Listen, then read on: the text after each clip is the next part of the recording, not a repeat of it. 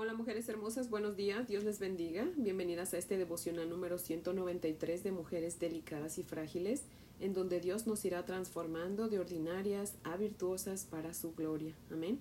Así que bueno, mujeres hermosas, pues les invito a orar en esta mañana. Oremos. Oh Señor Dios Todopoderoso, ¿qué pueblo tiene dioses tan grandes y tan cerca de ellos como nosotros tus hijos te tenemos a ti? Y todo gracias a nuestro precioso Señor Jesucristo que nos reconcilió contigo, Señor, y nos has hecho ahora parte de tu remanente. Alabado y glorificado seas por siempre, Señor. Por favor te rogamos en esta mañana que nos hables y que escribas tu palabra en nuestro corazón y en nuestra mente, Señor. Y permite, oh Dios, que podamos, Señor, obedecerla, Señor. Que nuestra obediencia a tu palabra y el amor que hay entre nosotros como tus hijos, Señor, sea lo que nos caracterice, Padre, para que otros puedan ver que somos diferentes, que te pertenecemos a ti, Señor. Oh Dios Todopoderoso, porque te lo pedimos en Cristo Jesús por sus méritos y para su gloria, Señor. Amén, Padre fiel. Bueno, mujeres hermosas, si tienen su Biblia, les invito a que la abran conmigo en Éxodo capítulo 13 y vamos a leer los versos 17 al 19. Amén. Éxodo 13 del 17 al 19 dice la palabra del Señor así. Y luego que Faraón dejó ir al pueblo, Dios no los llevó por el camino de la tierra de los filisteos, que estaba cerca, porque dijo Dios, para que no se arrepienta el pueblo cuando vea la guerra y se vuelva a Egipto. Mas hizo Dios que el pueblo rodease por el camino del desierto del mar rojo, y subieron los hijos de Israel de Egipto armados, Tomó también consigo Moisés los huesos de José, el cual había juramentado a los hijos de Israel, diciendo, Dios ciertamente los visitará, y harán subir mis huesos de aquí con ustedes. Hasta ahí leemos. Amén. Les voy a leer el comentario de Matthew Henry que cita lo siguiente. Dice, Había dos caminos de Egipto a Canaán. Uno era de solo unos pocos días de viaje, el otro era mucho más largo, yendo hacia el desierto y ese fue el camino que Dios escogió para conducir a su pueblo Israel. Los egipcios tenían que ahogarse en el mar rojo, los israelitas tenían que humillarse y ser probados en el desierto. El camino de Dios es el buen camino, aunque no lo parezca. Si pensamos que Él no conduce a su pueblo por el camino más corto, podemos tener no obstante la seguridad de que Él los lleva por el mejor camino y así quedará en evidencia cuando hayamos llegado al final de nuestro viaje. Los filisteos eran enemigos fuertes. Era necesario que los israelitas fueran preparados para las guerras de Canaán, pasando por las dificultades del desierto. Así pues, Dios proporciona las pruebas a su pueblo para fortaleza de ellos, como lo dice Primera de Corintios 10:13. Llevaron consigo los huesos de José, era un estímulo para su fe y esperanza que Dios los llevara a Canaán, cuya esperanza hacía que ellos llevaran sus huesos por el desierto. Fin de la cita.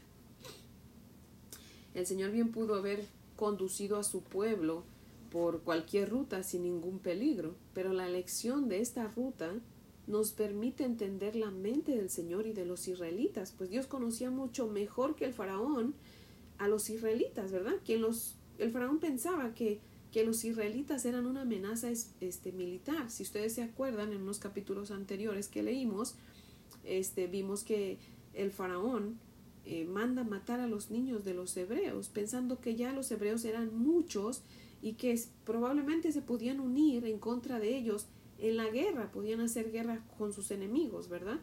Y, y, acabar con los egipcios. Sin en cambio, eso ni en la mente de los israelitas estaba y Dios lo sabía. ¿verdad? Dios nos permite, ahora sí que prever la conducta de su pueblo eh, que iban a tener posteriormente. Por la ruta que Dios eligió, pues podemos ver quién es Dios, pues privó a su pueblo de ser asustados por las guerras y los cuida y los protege. Mujeres hermosas, ¿no se les hace familiar esta historia o esta ilustración? Muchas veces pareciera que estamos transitando por una ruta demasiado larga y nos preguntamos, Señor, pero ¿por qué no me sacas pronto de esta situación? Siento que ya llevo lidiando con esto por una eternidad. Pero Dios nos dice, yo veo cosas que tú no ves porque yo estoy acá arriba y tú estás allá abajo. Yo sé cosas que tú no sabes porque tu mente es finita, mientras que la mía es infinita. Si yo te llevo por esa ruta que tú tienes en mente, te vas a asustar, porque está peor que esta en donde yo te estoy llevando ahorita. Confía en mí, te estoy preparando para la tierra prometida, o sea, para el cielo. De la misma manera que estoy preparando el cielo para ti, ¿verdad? Fíjense, dice el verso 18 que el pueblo de Israel iba armado. Entonces, ¿por qué Dios dice que si los llevaba por donde era más rápido, este, pero que había guerra, pues se iban a asustar y saldrían corriendo de regreso a Egipto. Bueno, eso no significa que Dios esté equivocado, ¿verdad? Dios no se equivoca, amén. Él conoce nuestro corazón mejor de lo que nosotros mismos lo conocemos. Y el pueblo pudo haber estado armado hasta los dientes, pero en su corazón tenían miedo. Y eso no solamente los israelitas, ¿verdad? ¿Cuántas veces nosotras no hemos estado en la misma situación? O sea, pudiéramos estar bien armadas y tener miedo. Les voy a contar una anécdota que me pasó el año pasado en, en la primavera, que yo salí, yo no soy mucho de jardinería, me encantan las plantas y las flores, pero hasta ahora ya les pongo más atención y gloria a Dios eh, si se dan, ¿verdad? Viven.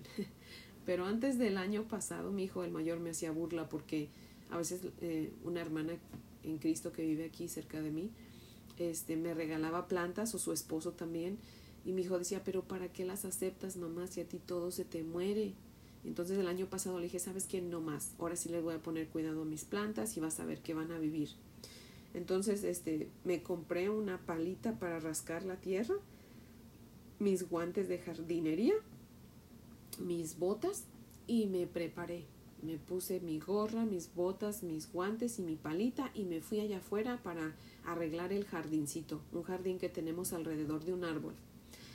Pero este, este jardín está rodeado así como de unos tabiques. Entonces yo dije, pues voy a mover esos tabiques y lo voy a agrandar un poquito más y no sé qué tanto lo voy a hacer. Bueno, yo iba preparada, ¿verdad?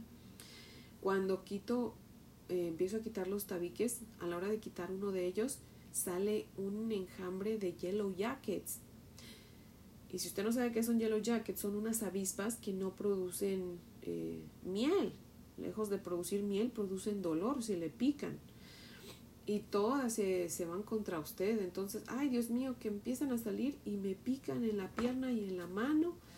Y empiezo a correr, según yo con la palita les daba, pero ni les daba. Y empecé a correr y me meto a la casa corriendo y mis hijos estaban almorzando ¿ahora qué, qué te pasa, mamá? Me dicen, y les digo, ay, es que, ¿qué creen que salió un, enjambre de yellow jackets y ya me picaron en la mano y en la pierna?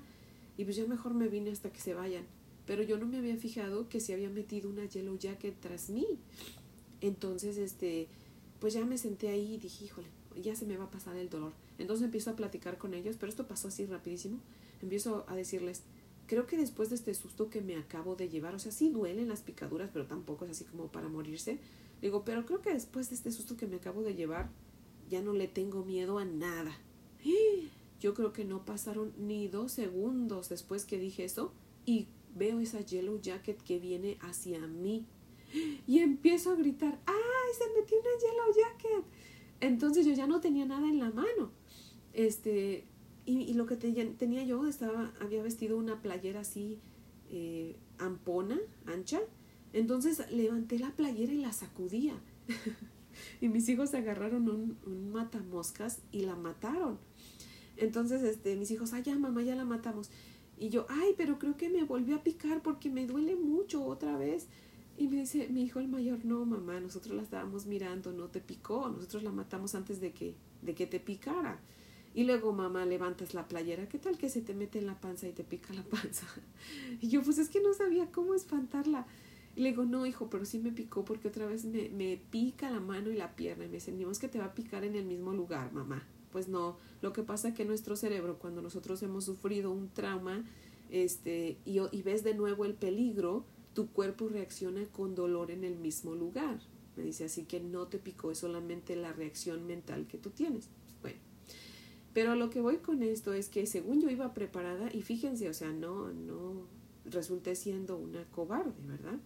Así que pudiéramos estar armados hasta los dientes y nuestro corazón no estar preparado, nuestro corazón, nuestro corazón estar lleno de miedo. ¿Verdad? Así que el tener un arma no nos da valor. Por eso es que Dios, que conocía el corazón de los israelitas, los llevó por otra ruta, porque sabía que aunque iban armados, si veían la guerra de los filisteos, pues se iban a asustar y iban a querer regresarse a Egipto, a Egipto, ¿verdad? Por eso es que Dios nos cuida de enfrentarnos al peligro, al verdadero peligro, porque nos conoce perfectamente bien, ¿verdad? Amén. Dice el verso 19 que Moisés tomó los huesos de José y se los llevó. Dios estaba haciendo todo lo que ya José había dicho que Dios haría, porque Dios mismo pues se lo había revelado, ¿verdad? Ahora, eso no significa que así como se llevó Moisés los huesos de José, pues nosotros le vamos a decir a nuestra familia, especialmente nosotros eh, los inmigrantes, ¿verdad? Que estamos en otro país que no es nuestro, bueno, es nuestro país, pero pues no nacimos en este país, ¿verdad? Entonces no podemos decirle a nuestra familia, mira, si yo me muero aquí, asegúrate que cuando te regreses a, por ejemplo, yo que soy de México, cuando te regreses a México, pues te lleves mis huesos, ¿verdad? No, y sí hay quien lo dice y muchas veces, bueno, hasta a mí me ha tocado cooperar, que han venido personas a tocar la puerta pidiendo una cooperación porque se les murió un familiar y su último deseo de ese familiar era que lo llevaran a, a su país de origen. Entonces, pues sí, tienen que llevarse ahora sí que sus huesos porque será su petición, ¿verdad? Entonces cooperamos y pues ya, se los llevan, ¿verdad? Y, pero yo me pongo a pensar, o sea, si nosotras, que ya somos salvas, ¿verdad? Que le hemos entregado nuestra vida al Señor, pues ya no tenemos que ser de esa idea, ¿verdad?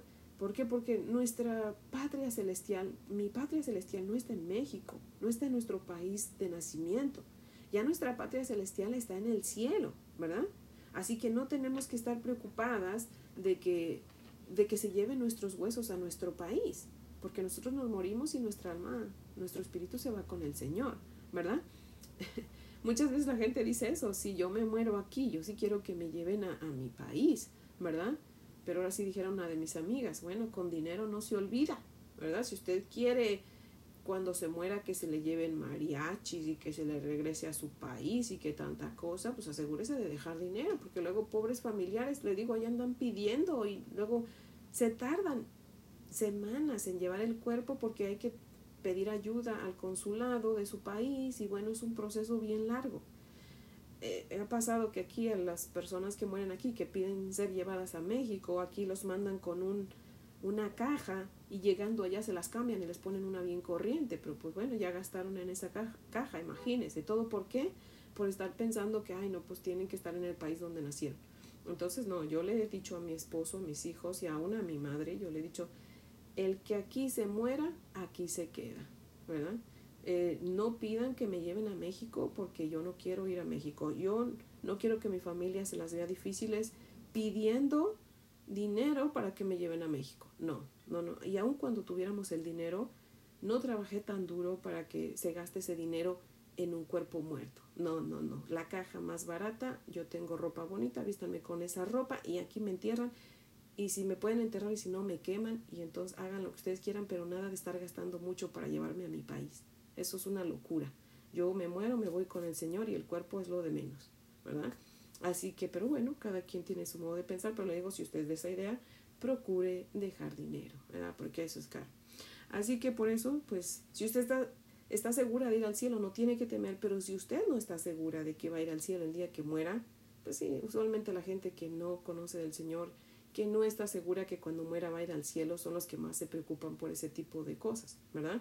Pero si usted es esas personas que está preocupada por eso, hoy Dios le quiere quitar esa preocupación. Así que venga usted a Cristo en arrepentimiento y fe, conságrele su vida, sea salva, acepte la salvación por fe. Usted ya no tiene que hacer nada porque ya Cristo lo hizo todo en esa cruz. Amén. Lo único que usted tiene que hacer es creer en Cristo, recibirlo como su Señor y Salvador, como su único Señor y Salvador, ¿verdad? Y en prueba de que usted le cree, de que usted acepta por fe su sacrificio, en prueba de que usted le ama y que está arrepentida de sus pecados, ¿verdad? Y que usted quiere vivir una vida diferente, usted va a comenzar a realmente vivir una vida diferente para el Señor. Va usted a comenzar a agradar a Cristo. Ya no se va usted a buscar agradarse a usted, sino agradar a Cristo, ¿verdad? Va usted a comenzar a leer su palabra, va usted a comenzar a conocerlo más a Él hasta que usted llegue a enamorarse de Él a tal grado que usted ya no le va a ser difícil escoger la voluntad de Dios, ¿verdad? Así que mujeres, pues este es el devocional de hoy que espero que les sea de gran bendición y pues les invito a orar para terminar. Oremos. Amantísimo Dios y Padre maravilloso y perfecto, bueno, protector. Señor, en esta mañana seguimos ante tu presencia, Señor, agradecidas, Padre, porque ahora hemos entendido por qué muchas veces nos salimos de la situación en la que estamos, Señor, porque tú nos estás permitiendo que pasemos más tiempo ahí, Señor, enseñándonos a ser pacientes, enseñándonos a ser humildes, enseñándonos, Señor, fuerza para cuando vengan cosas peores, Padre. Nos prepara, Señor, de la misma manera, Señor, que los soldados tienen que ser preparados eh, fuertemente, Señor, con carencias y todo, para que estén listos para una guerra. Así tú nos preparas a nosotros, Señor, porque estamos en una guerra espiritual, Señor, y tienes que prepararnos, Padre. Así que Señor, ahora que lo entendemos, te damos gracias, Señor. Perdónanos por las veces que hemos pensado que te has olvidado de nosotros o que, que a lo mejor te gozas porque estamos sufriendo y ese periodo de sufrimiento se ha alargado, Señor, pero no es así, Padre. Sabemos que eres un Dios de amor, que nos amas, que nos sobreproteges, Padre, y que quieres lo mejor para nosotros, Señor. Ayúdanos a nosotros, Señor, a pues a ser disciplinados, Señor, a entender tu palabra y aun cuando te tardara, Señor, en sacarnos de las situaciones en las que a veces estamos, Padre. Eh, está bien con nosotros, Señor, porque sabemos que cuando salgamos de esa situación vamos a salir diferentes, Padre, vamos a salir más, más preparadas para cuando venga algo peor, Señor. Así que te damos muchas gracias porque tú eres perfecto, tú sabes lo que haces en nuestras vidas, Señor. Y hagas lo que hagas con nosotros, nosotros te vamos a amar y te vamos a bendecir y te vamos a glorificar porque tú sabes lo que haces, Señor, porque tú eres Dios y el simple hecho de que tú seas Dios, Padre, te da el poder para hacer lo que tú quieras con nosotros, Señor. En tus manos estamos, Padre, y sabemos que, que nos amas, mi Dios amado, y que todo lo que tú permites en nuestra vida es porque tú sabes que lo necesitamos, Señor, y te damos gracias por eso. Amado Señor, te amamos, quédate con nosotros en este día, con los nuestros, Padre. Y Señor, sé tú con todos aquellos que están pasando situaciones difíciles por eh, desastres naturales, Padre. Oh Dios amado, ten misericordia de todos, todos aquellos que están pasando por situaciones difíciles, Padre. Señor, que tú seas llevando sanidad a donde haya enfermedad, que tú seas llevando, Señor, las cosas más necesarias de la vida a aquellos que no las tienen, Padre. Por favor, mi Dios amado, ten misericordia de todos, como has tenido de nosotros, Padre. En tus manos les ponemos, Señor. Ten misericordia, Padre.